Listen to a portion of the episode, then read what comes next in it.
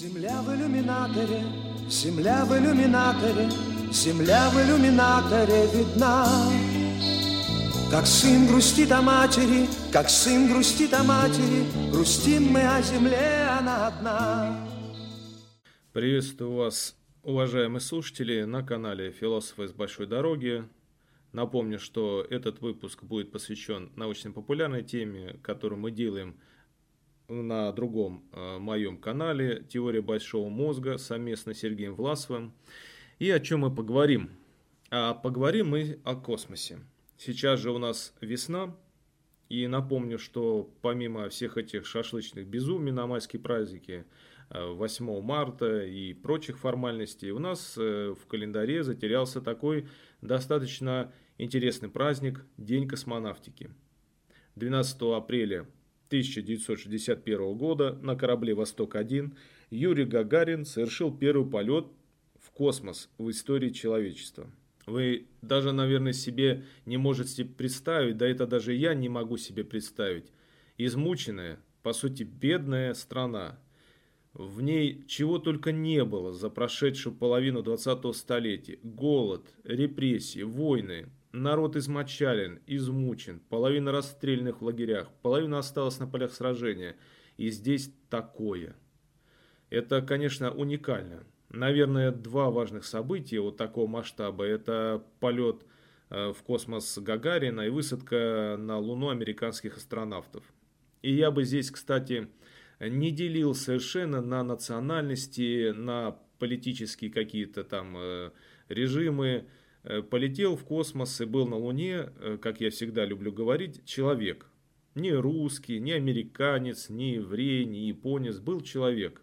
Потому что, по сути-то, да, конечно же, полет в космос, первый спутник э, были разработаны в Советском Союзе. Я сейчас не говорю, что у нас в стране. Я достаточно не люблю вот эти вот определения, примазываться к чужим достижениям. Да, это история нашей культуры, нашей российской культуры, это история нашей российской, э, нашего российского государства. Но, тем не менее, тогда был Советский Союз, сейчас Российская Федерация, это вещи разные. И когда у нас любят, в частности, либо коммунисты или ура-патриоты примазываются, что мы были первые. Это не мы были первые, это были первые вот те люди в 61 году, когда большинство из этих примазывающихся еще даже не родились. Но это были представители нашей культуры, и все же я говорю, что это был человек. Да и к тому же, будем откровенны, космические разработки и СССР, и космические разработки американцев не были бы возможны без трофейных ракет немцев, в частности ФАУ. Если напомнить вам, то все же влияние немецкой инженерии здесь тоже достаточно велико. Но разговор о другом. Э, давайте вот подумаем, а зачем человеку космос? Если мы послушаем различные там лекции или дебаты ученых, э, популяризаторов космонавтики, космонавтов, то, как правило, они не сойдутся во мнении, а нужен ли человек в космосе. Э, наверное, космос человеку нужен, а человек в космосе нужен или нет?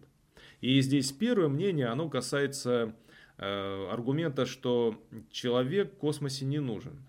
Э, как правило, например, Владимир Сурдин, известный такой астрофизик, его поддерживает. Э, если так разобраться, то, конечно же, большую часть знаний, таких вот прям колоссальных, мы получили от роботов. Мы должны быть благодарны инженерам и роботам. Вот я лично, честно говоря, готовясь к этому выпуску, еще и подумал, что, наверное, стоило бы нам поставить памятник роботу марсоходу, например. Мы сейчас спорим у нас, поставить ли памятник Дзержинскому или Невскому. Э, дескать, кто лучше. Честно говоря, не хотелось бы видеть ни одного, ни другого. Во-первых, потому что если брать исторически, то личности крайне неоднозначные. Дзержинский точно там не должен стоять, так как все мы помним о его, так скажем, заслугах. Но должен сказать, что Александр Невский – это такой мифический персонаж отчасти, не в том плане, что его не было, он был, но его, скажем так, достижения крайне тоже неоднозначны. А вот действительно тем, кто развивает нашу культуру, стоило бы поставить памятник инженерам, ученым, которые создавали эти марсоходы, независимо какой они там национальности, да и самим роботам.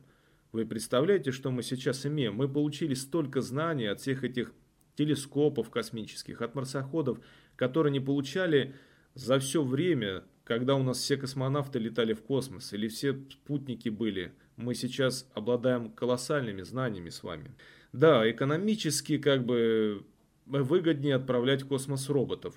А вот давайте разберем другие аспекты, и они, кстати, будут у нас посложнее.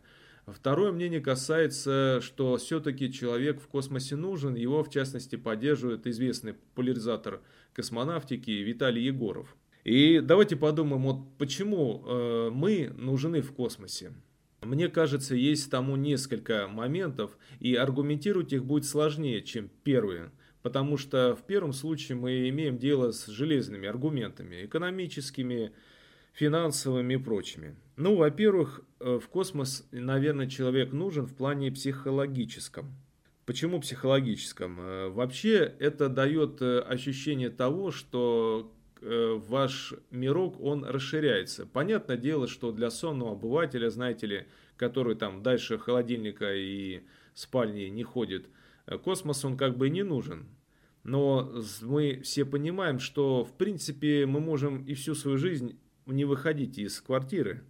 Но человек зачем-то летает в небо, делает открытие. Э, это, во-первых, имеет э, такой гуманистический посыл, а во-вторых, э, он развивает нас как вид. Мы развиваемся. И заметьте, все это идет попутно с развитием гуманизма, науки, то есть делает нас лучше именно как людей, человечней развитое общество, просвещенный человек, общество с развитой наукой, оно в любом случае будет гуманистичнее, человечнее. Значит, в ней будут говорить о правах, о равных правах. Чем менее просвещено, чем менее развито общество, тем больше у них таких вот костных, э, несправедливых решений, жестокости.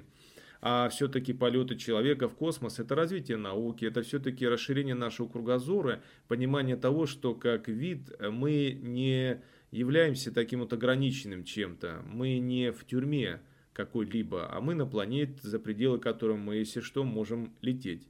Но опять-таки, это далеко не значит, что мы должны все загадить здесь, чтобы полететь куда-то и загадить еще там. Но и здесь у меня достаточно оптимистичные взгляды. Я считаю, что если уж мы научимся преодолевать по-настоящему пределы своей планеты – тому времени мы уже точно разовьемся, и этот человек, который станет межпланетным видом, уже не будет чем, тем человеком, которым мы сейчас являемся здесь, будучи только на Земле. Конечно же, хотелось, если честно, стать лучше здесь, на Земле, здесь и сейчас. Ну, посмотрим. И из психологического, скажем так, аргумента вытекает эволюционный. Как я уже сказал, это наше с вами развитие. То есть мы развиваемся как вид – вот эти все технологии, можно даже сказать, что это продолжение нас с вами. Это такие вот протезы вселенского масштаба, которые помогают нам видеть, слышать, что происходит во Вселенной. То есть, по сути, это такая смесь живой и неживой эволюции. Ну и гуманистический аспект, э, о нем я тоже уже сказал. То есть, человек развивается, становится лучше. Чем шире его кругозор, тем более развитие становится он сам. Ну, здесь нельзя вот так вот, да, вот однозначно сказать. Все-таки, конечно, с экономической точки зрения выгоднее роботов посылать. Но я бы так заметил, что э, нужно роботов оставить на откуп, пускай государственных э, учреждений, занимающихся космонавтикой. А вот для людей э, сделать полный карт-бланш э, частным компаниям. Во-первых, это дешевле. Во-вторых, Э, пусть человек летает в космос, ну как бы не значит, что космонавтику вообще нужно убирать как таковую, а развить, чтобы она стала доступна для других людей. Опять-таки, будет частная космонавтика, будет прибыль в то же самое развитие государства.